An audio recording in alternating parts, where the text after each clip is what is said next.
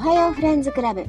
このポッドキャストは私ヨナが沖縄から世界中のマイフレンズに向けて一方的に近況報告をするという本当に勝手なポッドキャストです。お時間ある方はぜひ暇つぶしに聞いてみてください。よろしくお願いします。おはようございます。本日エピソード19、2月14日、バレンタインデーの朝でございます。沖縄天気はね、昨日すごく天気良かったんですけど、今日はどんより曇り空でございますね。せっかくバレンタインなのにね。まあ、でもまた、ほんとね、昨日また、またじゃない。昨日は本当に天気が良すぎて、夏かなって思うぐらいの天気だったんですけども、今日はね、また戻りましたね。2月の天気となりました。そうそう。でもちょうどいいなっていう温度ですね。うん。っていう感じです。はい。で、今日バレンタインということで、何かドキドキエピソードなんかあるかなーってちょっと過去を振り返って考えてみましたけどね、私の中のバレンタインのドキドキエピソードはね、全くない。ほんと覚えてないのか抹消したのか全くないのでなんか楽しいことと思ったら一つ先週、えー、バレンタインも近いということで職場でレッドデイっていうのがあってみんな赤を着てくるっていう一日がありました。その時にね赤いニットかな？を着ていったんですけどそうみんな赤を着て出勤するっていう日がありました。この間はね、パジャマデーでパジャマを着ていくっていう日だったんですけど、バレンタインの前ということで、赤い服を着て、赤いドレスを着ていくっていうイベントがありました。まあ、特にね、何をするわけでもないんですけども、なんだろうな。ただ、みんなで赤着てるねって言って楽しむぐらいな一日なんですけどね。まあ楽しかったですね。そのぐらいかな、楽しいバレンタインデーストーリー。しかも先週の話ね。そう。で、えっ、ー、と、今日が14日でしょで、昨日ね、アメリカでは一大イベントですね。スーパーボール。スーパーボールの試合がね、アメリカンフットボールの試合が行われていましたけど、見ましたか？皆さん。ね、ニュースではね、ちらっとやってたけど。そう、私はね、オンタイムでは見れなかったんですけど、えっ、ー、と、家に帰って YouTube で、えー、ハーフタイムショーと、えー、試合はね、あまりルールがわかんないので、ダイジェストを見ました。まあ、話のネタになるぐらいでね、情報をいつもこういうの入れるんですけど、そうそう。でも面白かった。ダイジェストで見たから面白かったのかな。そう、試合面白いなと思いました。今度は見てみたいという感じでしたね。で、ハーフタイムショーは、リアーナのハーフタイムショーでしたね。そう、彼女妊娠してたんですよ。びっくり。あれ？なんか太ってんのかな？とか思ったんだけど、お腹だけね、ポーンって出てて、妊娠中とは思えないぐらいのパフォーマンスでしたけど、まあね、気遣いながらのダンスみたいな感じでしたけど、ステージが宙に浮いてるステージですごい圧倒的な圧倒された、圧倒されましたか？うん。すごく面白かったですね。これは多分13分ぐらいのステージだったんですけどね。もし興味ある方、何で見れる ?YouTube で見れるので、ダイジェストもね、YouTube で見れるので、見てみてください。すごかったですね。で、えー、っと、このスーパーボール、ね、始まる前から少し話題になっていたけど、いつも、私も知らなかったんですけど、この朝ラジオ聞いていて、スーパーボールのスポンサーっていうか、広告、バドワイザーが、もう30年以上のバドワイザーが、こう広告を打ってたんですけど、今年は打たないということで、なんかいろいろ問題、問題じゃないか、トピックに挙げられていましたけど、そうそう、バドワイザーがね、今年は、だからスーパーボールイコールバドワイザーの CM がガンガン流れるっていう、こう、現地で見てる人のイメージだったみたいなんですけど、今年はないそうです。そう。独占してたって言ってたかな、バドワイザーが。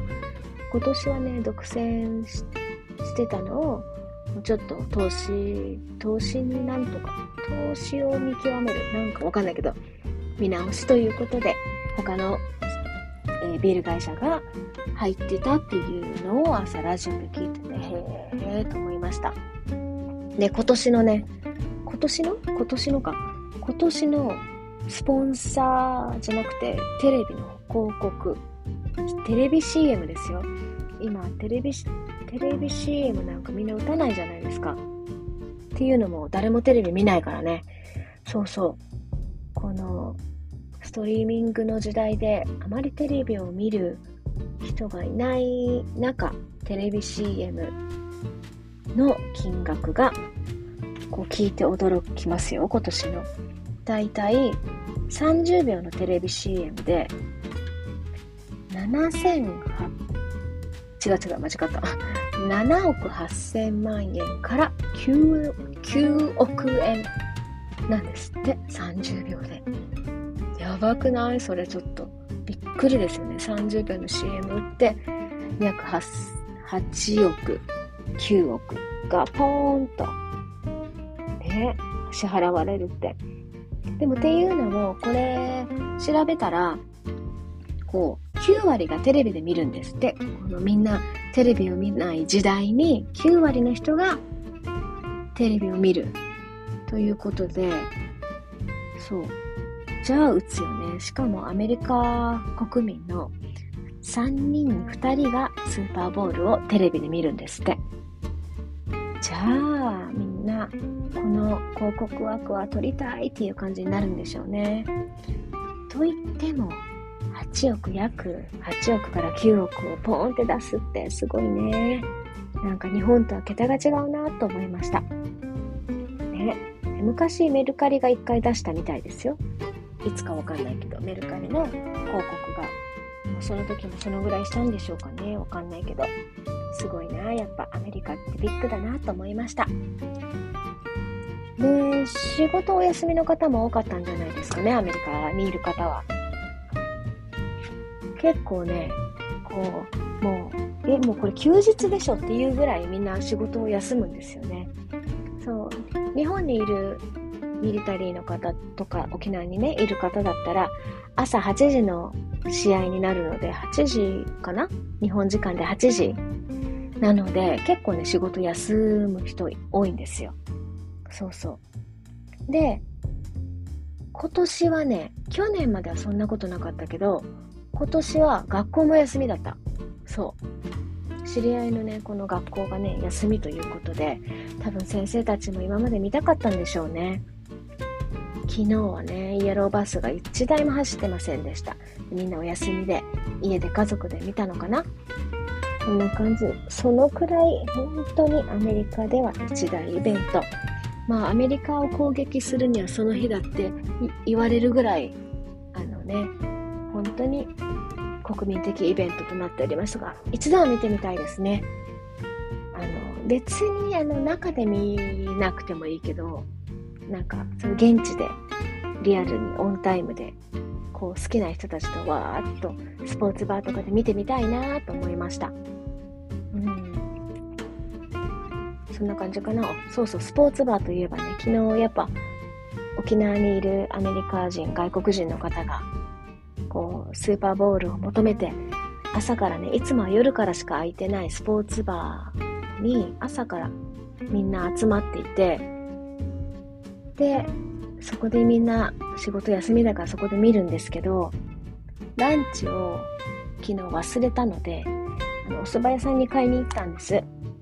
そしたらその隣、ちょうど試合終わりぐらいで、あの、スポーツバーから、隣のスポーツバーから外国人の方がバーって出てきて、で、私はね、お蕎麦テイクアウトで取りに行ったら、お蕎麦屋さんが観光客の方で並んでて、結構ね、外に、道路にいっぱい人がいたんですけどね、その観光客の方が、あの、バーから、スポーツバーから出てくる外国人の写真を撮ってた。なんか、なんか珍しいんだなと思って。ほら、沖縄にね、いると、そんなに外国人が、そんなに珍しくないじゃないですか。でもね、それをね、動画で撮ってたのを見て、あ、この人たちからしたら非日常的な光景なんだなと思って、ちょっとカルチャーギャップを感じましたね。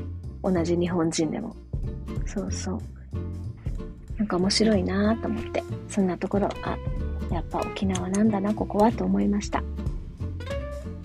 そうね。そんな感じで面白い光景を見たって感じですね。昨日のスーパーボールで見たのは。そんな感じで、昨日、今日と過ごしましたけど、皆さんどうですか？私はもうね、娘がいないのでやることがないんですね。送迎もないでしょ？ご飯もそんなに頑張って作らなくていいでしょ？朝起こす人もいないでしょ？そう。なので、夜も早く寝て、朝もゆっくり寝て、ゆっくり起きてっていう生活を今、日月火と 3, 3日間やってますけどね。やっぱちょっとメリハリがないのでね。